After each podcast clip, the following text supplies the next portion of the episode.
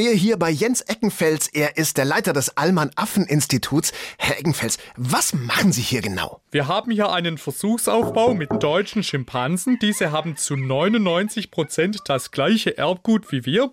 Deshalb kann man hier sehr gut die deutsche Gesellschaft simulieren und schauen, wie die Affen bzw. wir Deutschen auf unterschiedliche Themen reagieren. Können Sie da mal ein Beispiel machen? Aber sicher.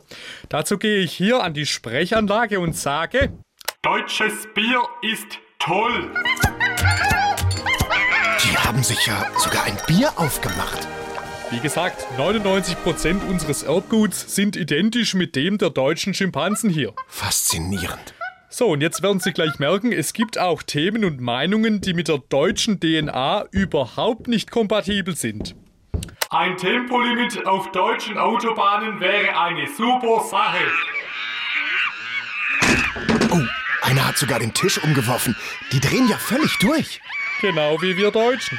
So, und für die nächste Durchsage ziehen Sie bitte einen Schutzhelm auf und äh, gehen hier hinter diese gepanzerte Schutzwand. Äh, okay.